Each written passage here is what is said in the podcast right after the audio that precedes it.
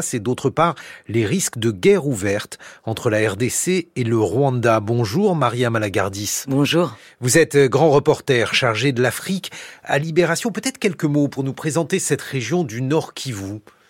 Alors, le Nord Kivu, euh, il faut se rendre compte, c'est une région immense, euh, deux fois la taille de la Belgique, qui se trouve sur la zone, une zone frontalière. Euh, donc, c'est une région congolaise euh, de, qui se trouve à l'est de la RDC, à la frontière avec le petit Rwanda voisin.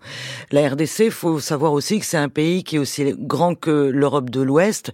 Donc, pour vous donner une idée, de Kinshasa, la capitale, à Goma, la capitale euh, du, de la province du Nord Kivu, c'est un peu comme euh, de Madrid à Varsovie.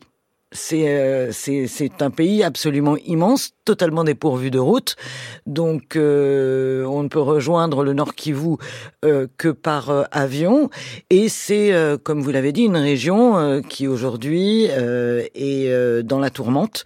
Elle n'est pas la seule. Hein. Les trois régions des Kivu, hein, le Sud Kivu, le Nord Kivu et l'Ituri, sont trois régions qui, depuis quelques années euh, et de manière récurrente depuis 30 ans euh, font face euh, finalement à des, euh, des violences euh, inouïes, des crises humanitaires euh, incroyables. Oui, depuis quelques années, peut-être là aussi, Maria, quelques mots à ce sujet.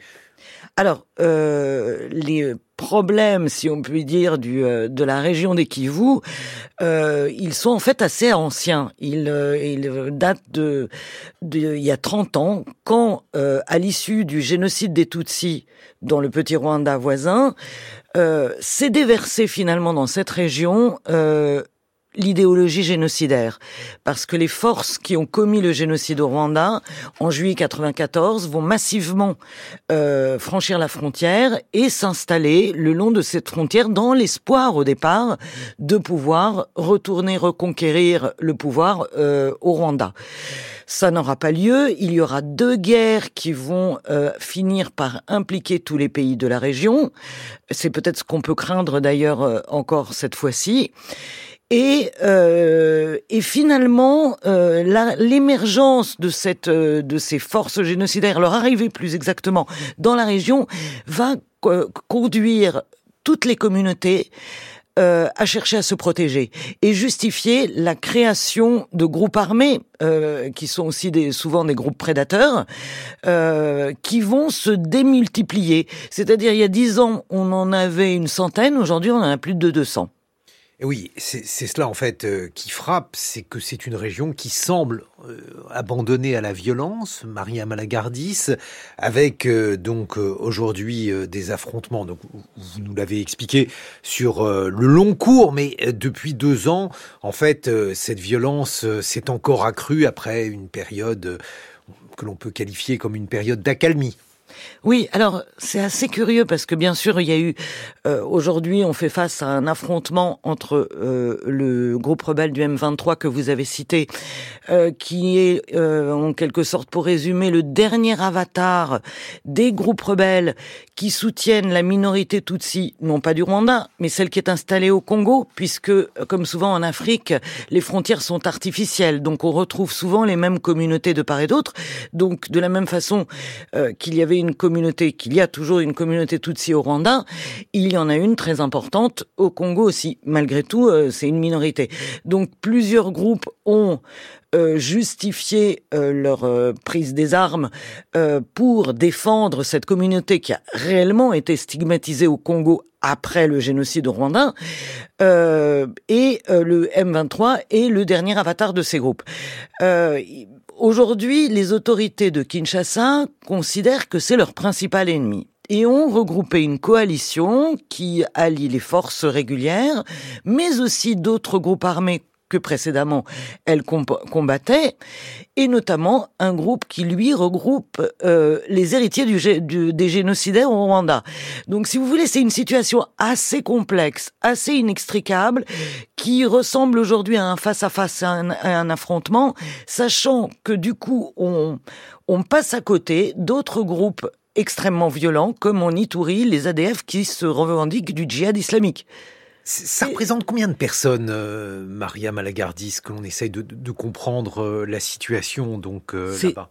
C'est très difficile à dire, honnêtement. Je ne saurais pas vous répondre du nombre de combattants M23 qui sont euh, qui sont sur le terrain, du nombre de même de combattants de l'armée régulière. Ce, qui est certain, c'est que depuis peu, euh, depuis quasiment un an maintenant, euh, le Kinshasa a aussi fait appel à des mercenaires occidentaux, notamment roumains. Et ça, ils sont estimés, ils sont plus visibles, hein, évidemment, parce qu'ils sont blancs euh, on estime euh, qu'ils sont environ 400. Donc il y a des mercenaires européens, il y a une armée régulière assez mal formée, assez démotivée parce qu'il y a énormément de corruption. Donc euh, les soldats qu'on envoie au front ne sont en général sont très mal payés, très mal équipés, malgré les dépenses officiellement allouées euh, à la défense nationale, qui est devenue, euh, Kinshasa le présente comme une cause patriotique essentielle. Euh, D'ailleurs, le Nord Kivu est sous commandement militaire. Il n'y a plus de gouverneur civil, ça depuis deux ans.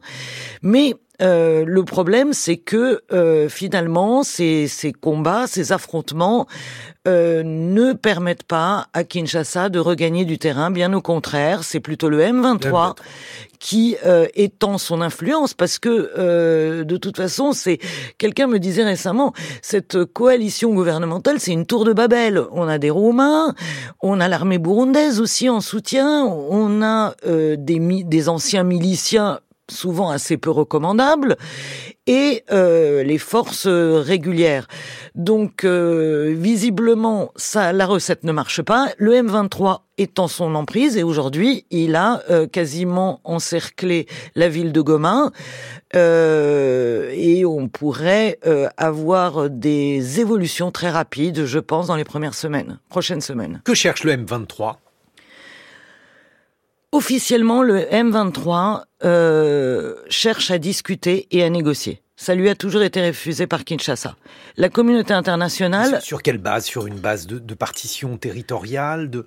De, euh, de garantie de protection de la communauté Tutsi, qu'elle ne soit plus attaquée, euh, ce qui est encore le cas, parce que notamment les milices qui soutiennent l'armée gouvernementale, là j'ai reçu hier sur mon portable des têtes décapitées. Euh, de Bouvier Tutsi. Tout le monde peut les voir. Je suis pas la seule à les avoir reçus. Donc deux garanties de protection de leur communauté.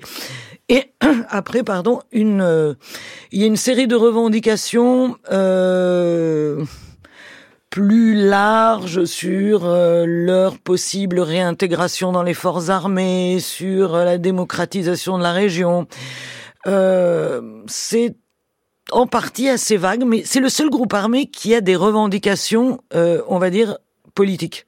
Bon, mais alors ce que l'on ne comprend pas, c'est que dans ce contexte-là, le gouvernement de Tshisekedi a demandé l'accélération du retrait de la mission euh, de maintien de la paix de l'ONU, la MONUSCO, alors que euh, on a l'impression que cette mission, elle est là pour maintenir la paix, donc on ne comprend pas en fait pourquoi cette opposition.